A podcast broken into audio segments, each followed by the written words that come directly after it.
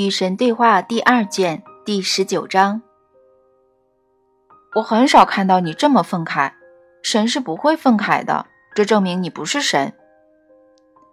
神是一切，神会一切，没有神不是的东西。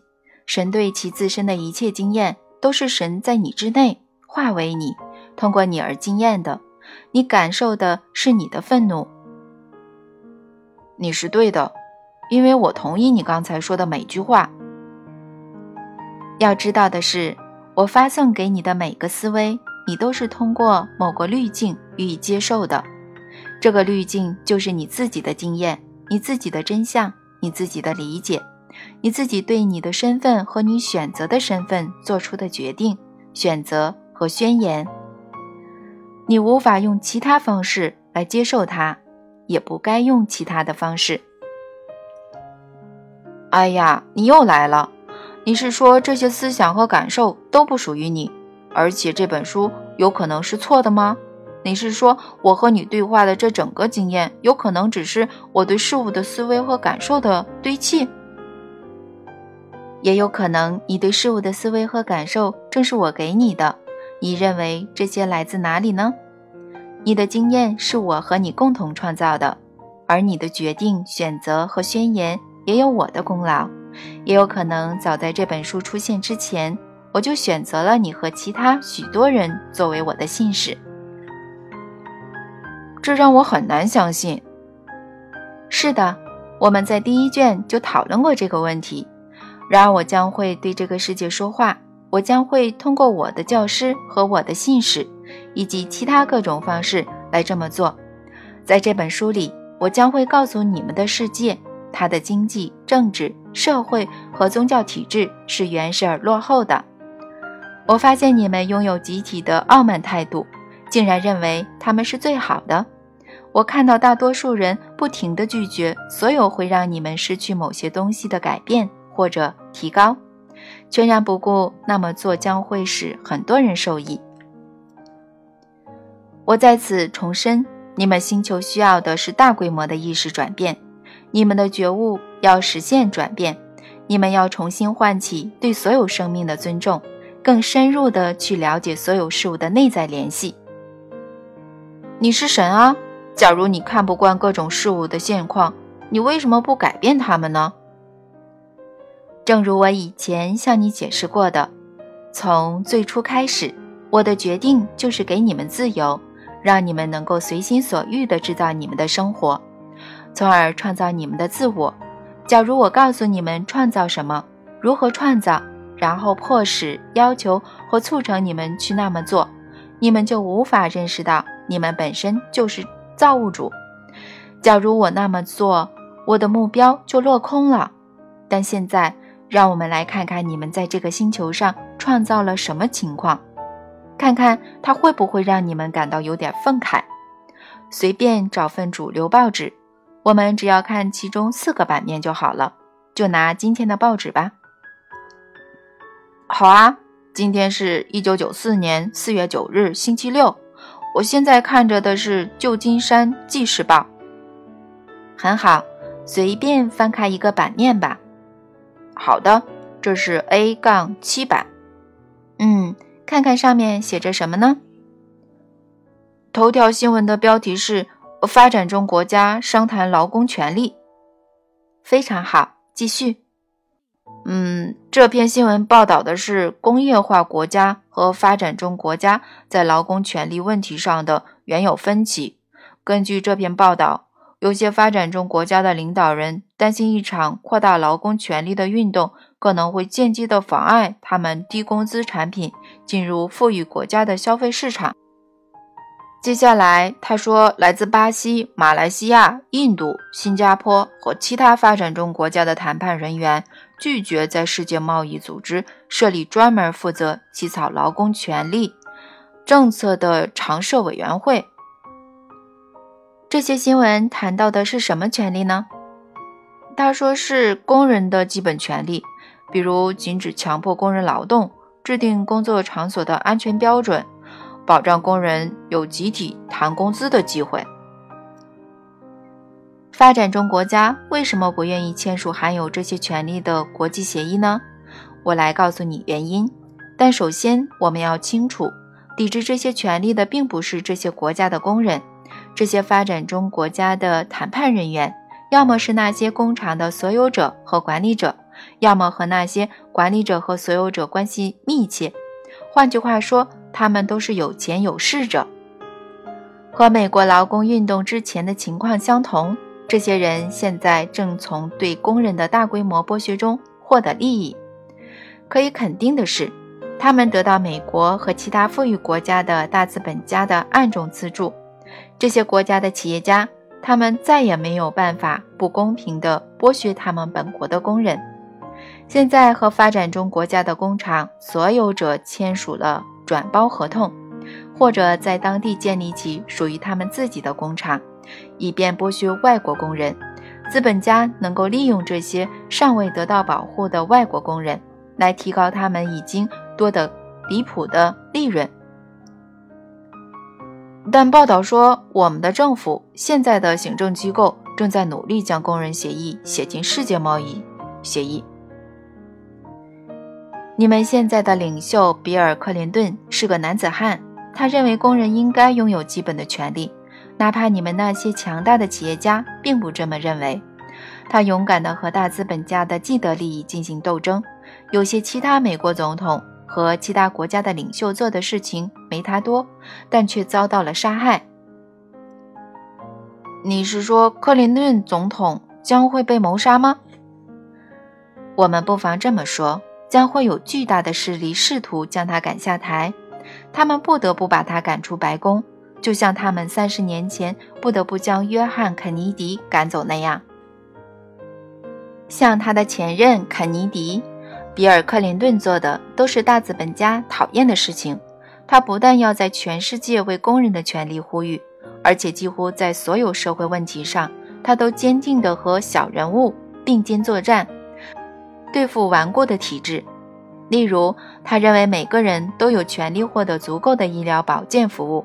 不管他或他是否付得起美国医疗界高兴的收取的昂贵价格和费用，他说看病的成本应该降低，这使他非常不受美国另一波为数众多有钱有势者待见，其中包括制药商、保险公司、医疗公司和众多不得不为他们的工人支付标准医保金的企业所有者。假如美国的穷人普遍能够得到医疗保健服务，大量现在赚很多钱的人必定会赚得少一些。这使得克林顿先生成不了最受欢迎的人。反正有些人是很讨厌他的，而这些人已经在本世纪里证明了他们有能力将美国总统赶下台。你是说？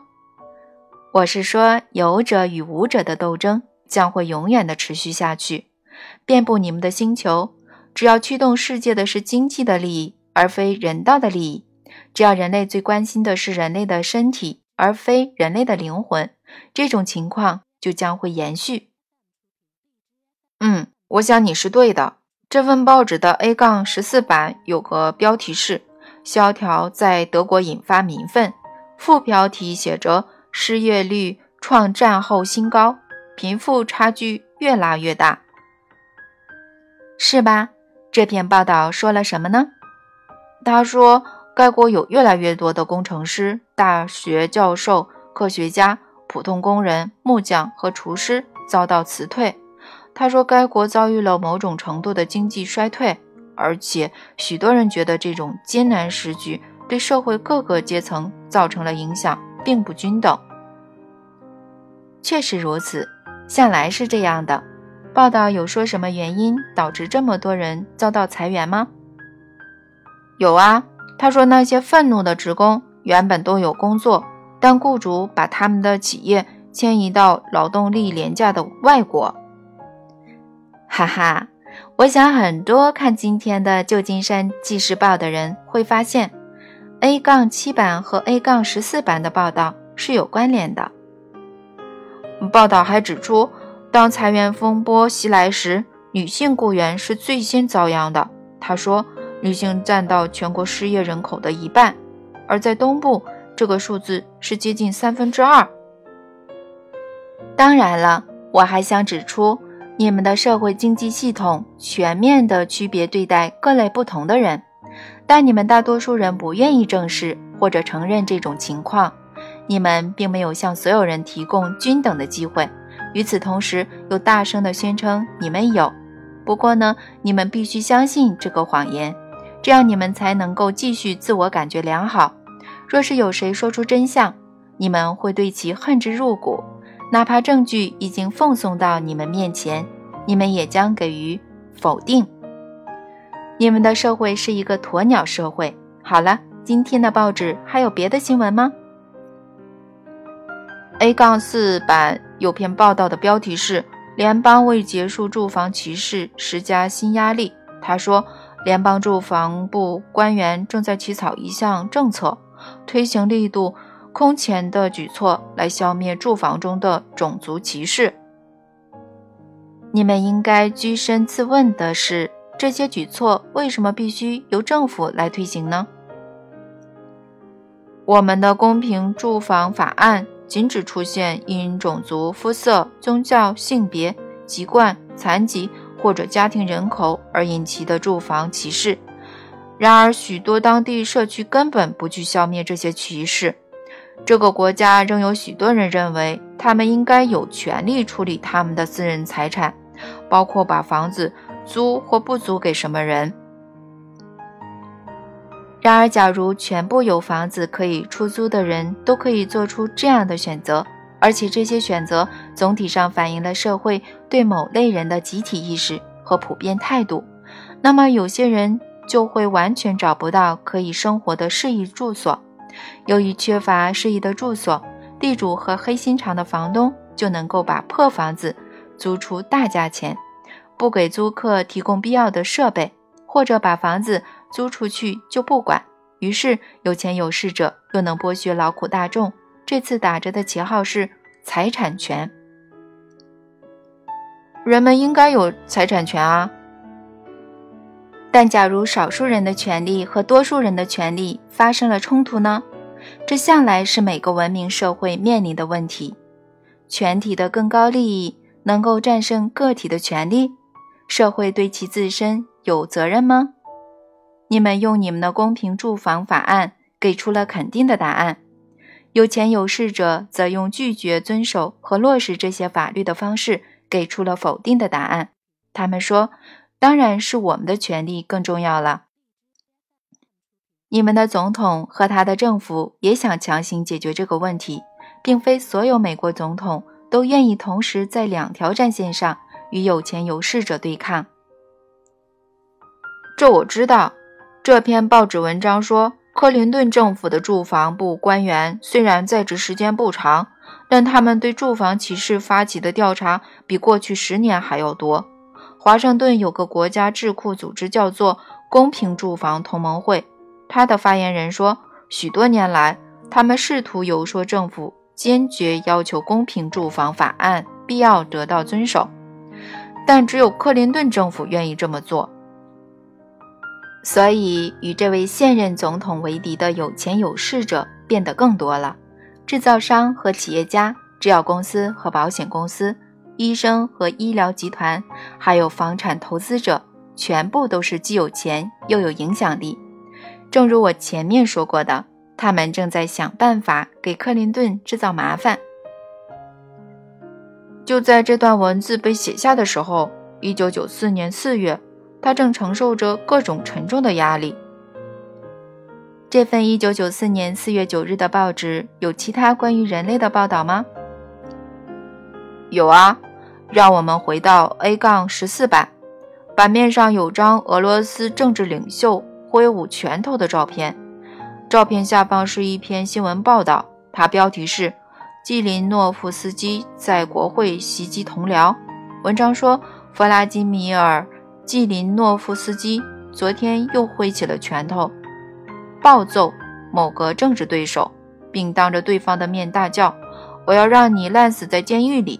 我要一根一根拔光你的胡子！”你还奇怪国家之间为什么会交战吗？这人是一场大型政治运动的主要领袖，可是，在国会大厅里，他却必须通过暴揍对手来展现他的男子气概。你们人类是非常原始的，你们只懂得弱肉强食。你们星球上没有真正的法律，真正的法律是自然法，它是极其复杂的，而且无需被解释或者教导，它是可观察到的事实。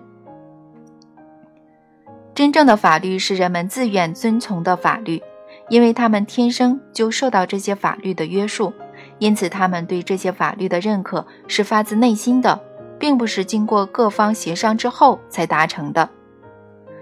这些法律无需强制推行，他们已经得到推行，而推行他们的手段很简单，就是无可否认的后果。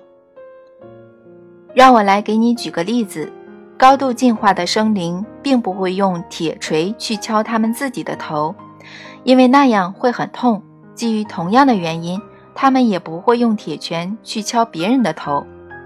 这些高级生灵发现，如果你用铁锤去敲别人的头，那人会很痛；如果你不停的那么做，那人会生气；如果你不停地激怒他，他最终会去找一把铁锤用来敲你的头。所以，高级生灵知道。如果你用铁锤去敲别人，就等于是在用铁锤敲自己。哪怕你有更多的铁锤或者更大的铁锤，结果都是相同的。你迟早会遭到报应。这种结果是可以观察到的事实。尚未进化的生灵、原始的生灵也发现这个事实，只是他们不在乎。高级生灵不愿意玩铁锤最大者获胜的游戏，原始生灵只玩这个游戏。巧合的是，这大体上是男性的游戏。在你们人类当中，女性很少有愿意玩铁锤敲头的。他们玩新的游戏。他们说：“如果我有铁锤，我就用铁锤来追求正义，追求自由，让我的兄弟姐妹彼此相爱，让这片土地上所有人彼此相爱。”你是说女人比男人更高级吗？我并没有做出这样那样的判断。我只是实话实说，你知道吗？真相和自然法一样，是可以观察到的事实。任何不是自然法的法律都是不可观察的，所以必须向你们解释，必须有人告诉你们为什么它对你们是有利的。它必须被证明给你们看，这并非简单的任务，因为假如某样东西对你们本身有利，那么它是不证自明的。只有那些并非不证自明的，才需要向你们解释。要说服人们相信某样并非不证自明的东西，那得与众不同，而且极具决心的人才行。为了达到这个目标，你们发明了政治家，还有传教士。科学家不会说很多话，他们通常不是很健谈，他们不需要能说会道。假如他们进行某个实验并取得成功，他们只要把实验结果给你们看就行了，结果本身会说话，所以科学家往往是比较安静的，不会长篇大论。他们不需要那么做，原因在于他们的研究是不证自明的。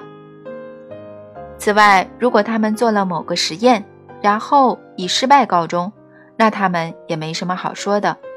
政治家就不是这样了，哪怕失败了，他们也要说话。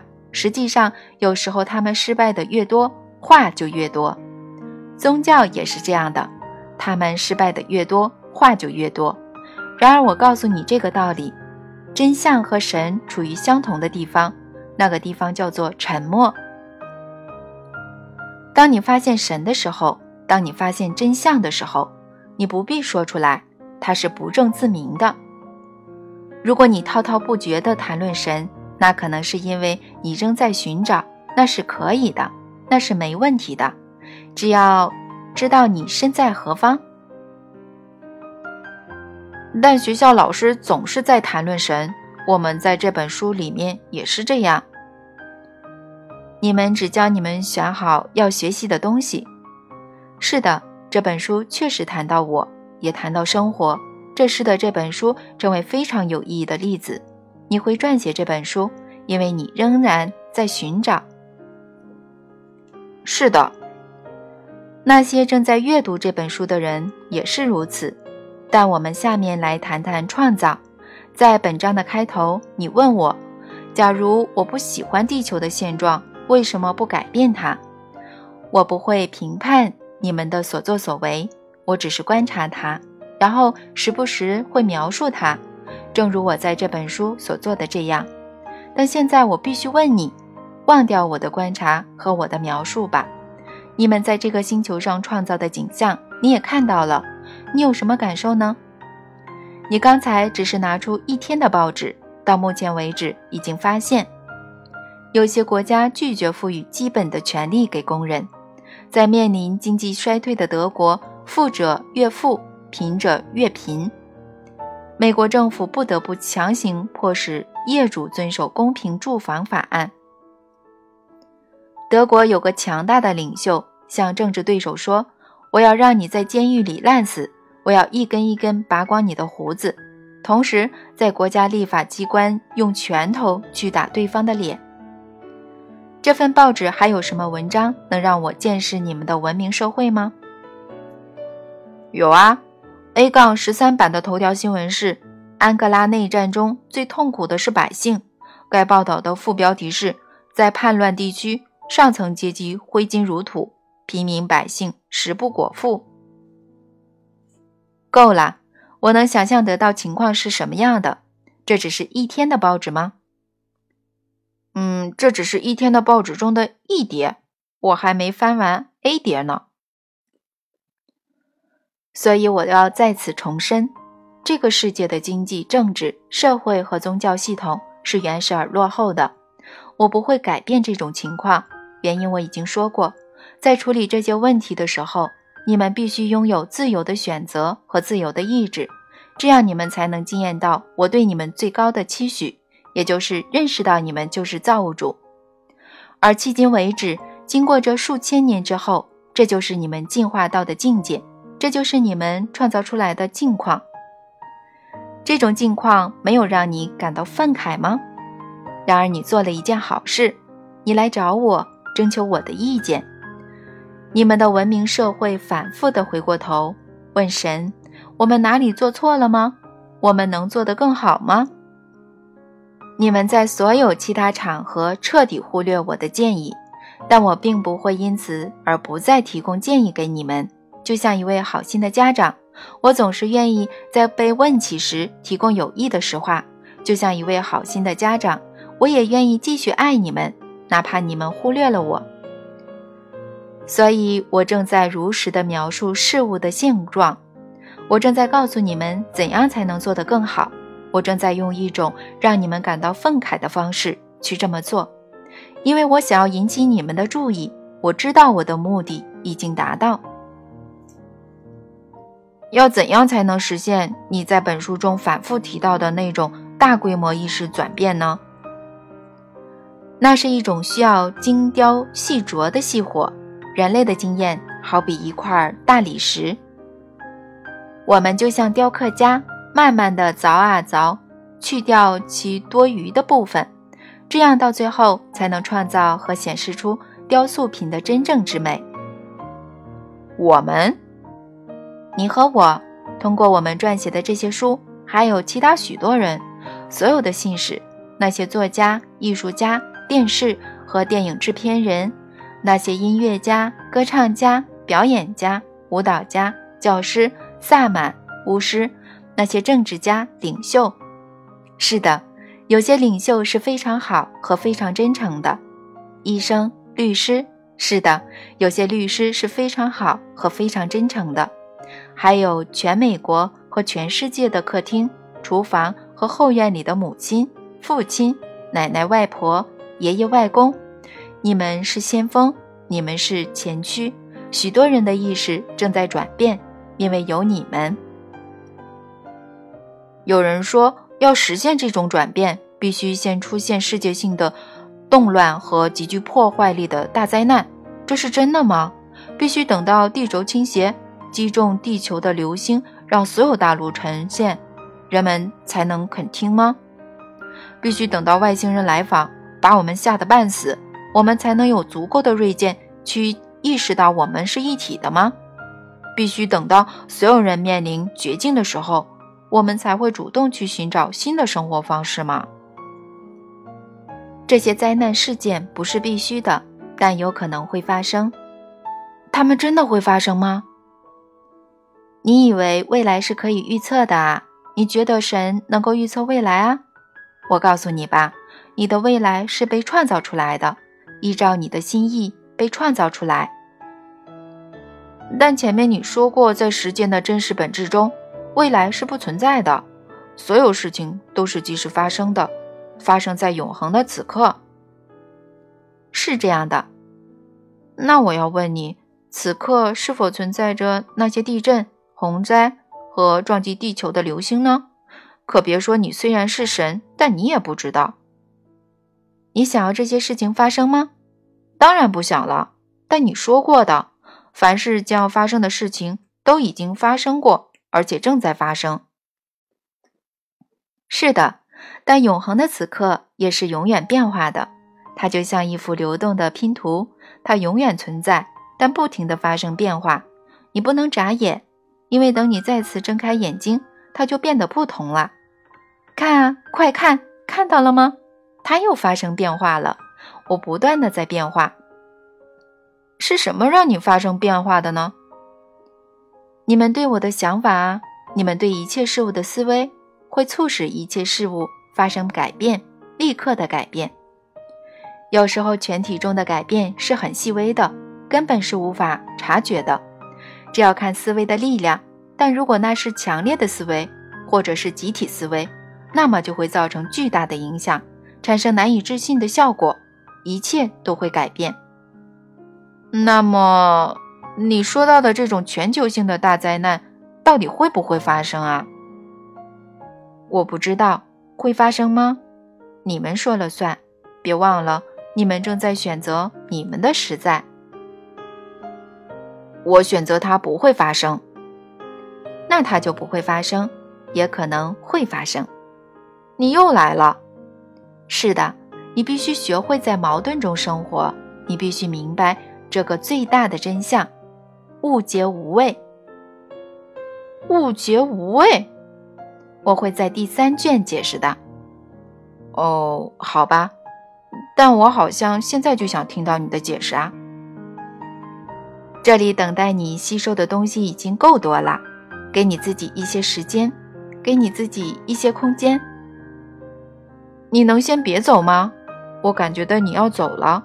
每当你准备要离开，你就会这样说话。我想再跟你谈谈其他几件事情，嗯，例如。比如说，外星人有这样的东西吗？实际上，等到第三卷，我们也会讨论这个问题。哎呀，拜托你了，先透露一点也好啊。你想知道宇宙其他地方是否存在着有智慧的生命？是的，当然存在。像我们这样原始而落后吗？有些比你们落后的多，有些只落后一点点。有些比你们先进的太多了。这些外星人来过地球吗？有啊，来过很多次了。来干什么呢？来探索啊。有时候是来温柔的帮助你们。他们怎么帮助我们呢？他们时不时拉你们一把啊。例如，你肯定意识到过去七十五年来，你们在技术方面的进步。比以前所有历史时期加起来还要多。是的，我想是这样的。你觉得从 CAT 扫描到超音速飞行，再到你们安装在体内用来调节心率的电脑芯片，所有这些东西都来自人类的头脑吗？嗯，是的吧。那么人类在以往几千年里。为什么没有发明它们呢？我不知道，当时技术水平不够吧？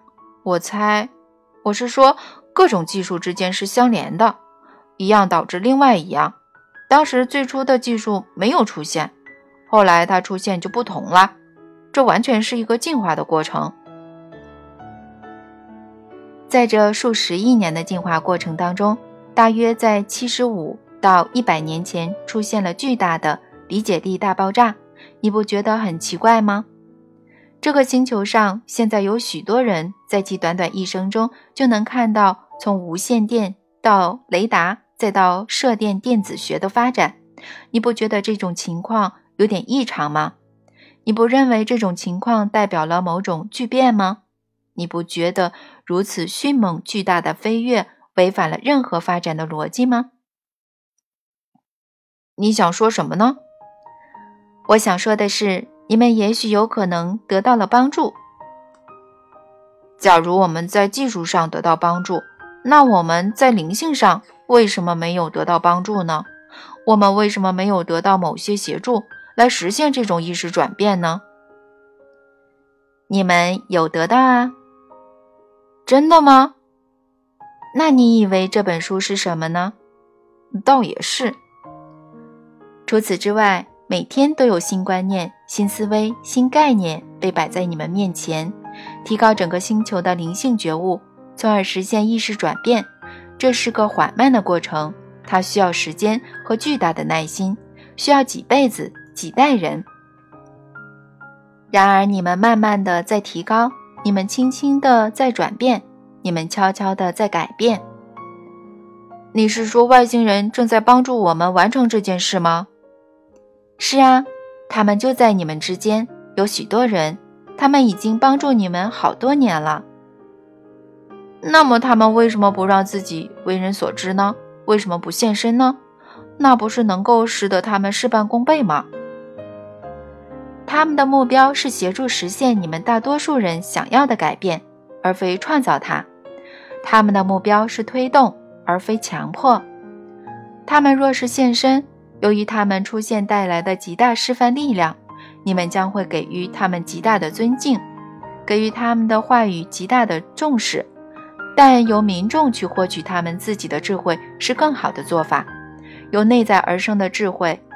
和由其他方式而生的智慧相比，较不容易遭到丢弃。总的来讲，和别人告诉你们的道理相比，你们会更加珍惜你们自己创造的道理。我们会看到他们吗？嗯，我们能看到这些天外来客的真面目吗？会啊，总有一天，你们的意识将会提高，你们的害怕将会消退。到时他们就会向你们现身，他们有些已经现身了，只不过是像少数人而已。现在有种理论变得越来越流行，这种理论说外星人实际上都很坏，你怎么看呢？有外星人想要伤害我们吗？你们有同类想要伤害你们吗？当然有啊。你们也许会判断出有些外星人。进化程度较低的外星人想要伤害你们，然而记住我的教导，别做评判。假如以人们的宇宙观为标准，他们做的事都是合情合理的。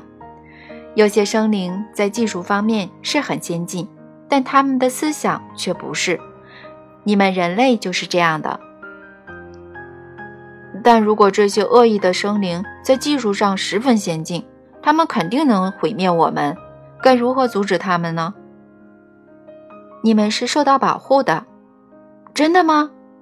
是啊，你们被赐予了走完你们自己的道路的机会，你们自己的意识将会创造出那种结果。这意味着什么呢？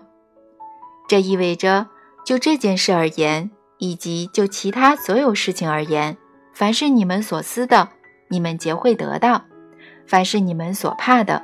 皆会遇到你们，凡是你们所厌的，皆会纠缠你们；凡有所向，皆是虚妄，让你们有机会在你们愿意的时候重新创造它，或者将它永远的赶出你们的经验。凡是你们选择的，你们皆会经验。嗯，可是我们的生活看起来不是这样的，因为你怀疑那种力量，你怀疑我。也许怀疑你并不是好事情，绝对不是。更多节目，下载荔枝 FM 收听。